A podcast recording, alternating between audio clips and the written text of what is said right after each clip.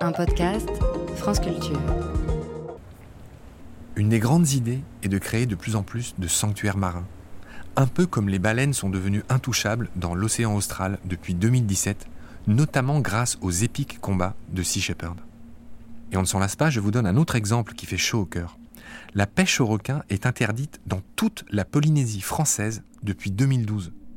Nous parlons là de 5,5 millions de kilomètres carrés, soit 10 fois la superficie de la France. À l'époque, cette décision avait permis de doubler la surface des aires protégées pour les requins dans le monde. En effet, je l'ai déjà évoqué, les requins sont loin loin derrière les cétacés, sur le podium des animaux jugés mignons et sympathiques. Nous l'avions vu dans le premier épisode. Toujours est-il que là-bas, en Polynésie, les requins sont tranquilles. Et l'idée a même fait des émules, puisque les archipels voisins sont en train de faire de même. C'est le cas des 300 îles de l'archipel des Fidji et des 500 îles des Palaos. Un peu partout, tout doucement, des régions entières se rendent compte que les requins vivants rapportent davantage, notamment en drainant les touristes, que les requins morts vendus sur les étals. Et tout ça va dans le bon sens. Mais attention, une erreur naïve serait de dire que les requins sont sédentaires et qu'il suffit de les protéger par-ci ou par-là. De fait, comme de nombreux animaux, beaucoup d'espèces de requins migrent pour des questions de température, de ressources en proie ou de reproduction. Tout comme les oiseaux, ils ne sont pas cantonnés à l'année sur les mêmes territoires. En termes de protection des requins, ce qu'il faut comprendre, c'est que c'est le principe du maillon de la chaîne. C'est-à-dire que la résistance d'une chaîne est de facto celle du maillon le plus faible. À ce titre-là, on peut prendre l'exemple du Pacifique Est tropical, cette zone donc entre le Mexique et la Colombie, zone au large de laquelle on va trouver des archipels dans ces différents pays, euh, comme Revillagigedo par exemple, euh, où on trouve l'île de Socorro, donc qui est au large du Mexique, euh, l'archipel de Malpelo, qui est au large de la Colombie, Coimba, qui est au large du, du Panama. Bref, ce qu'il faut comprendre, c'est que on a une problématique qui est à la fois spatiale et surtout politique, parce que finalement ces archipels relèvent de pays différents. Il faut considérer que ces archipels autour desquels il y a euh, des phénomènes d'upwelling, c'est-à-dire d'augmentation significative de la productivité, ce sont un petit peu comme des oasis de vie pour les requins. Bref, on a des requins qui se baladent, je dirais, entre toutes ces zones-là pour aller d'une station de service, hein, si je voulais dire presque, euh, à une autre. On est à un stade aujourd'hui où les pays, tous les pays, y compris la France, hein, qui a mis euh, donc une, une aire marine protégée autour de l'atoll de Clipperton, les requins sont protégés dans ces zones-là.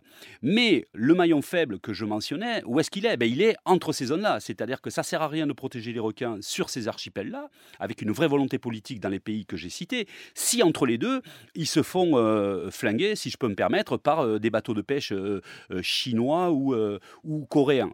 Donc aujourd'hui, le vrai challenge, c'est cette concertation nécessaire pour arriver au concept de corridor, de couloir, c'est-à-dire que ça sert à rien de protéger la station-service si quelque part on n'arrive pas à protéger la portion d'autoroute entre les deux stations-service.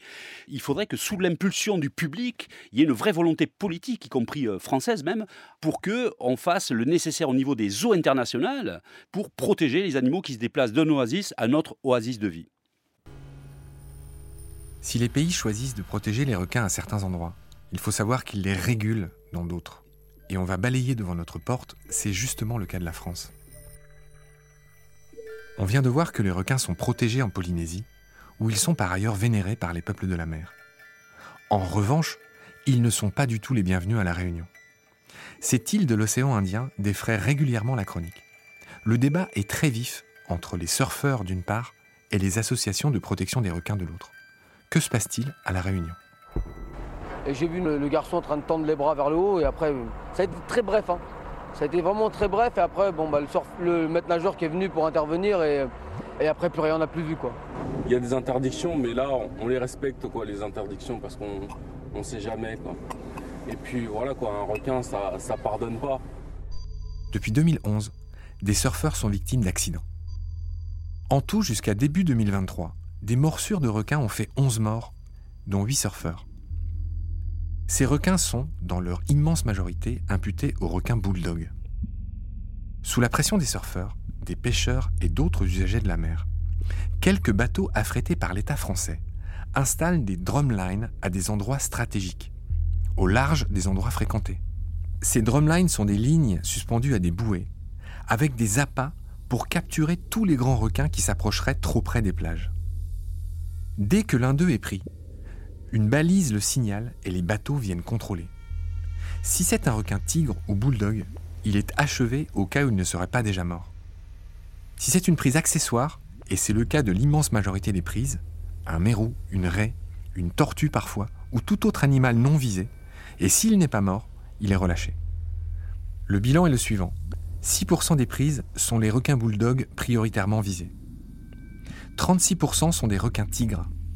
Et 58% sont des prises accessoires non visées. Un animal sur cinq est déjà mort quand il est retrouvé, et beaucoup d'autres meurent après avoir été relâchés, trop abîmés. Depuis 2011, près de 650 requins ont été tués à La Réunion.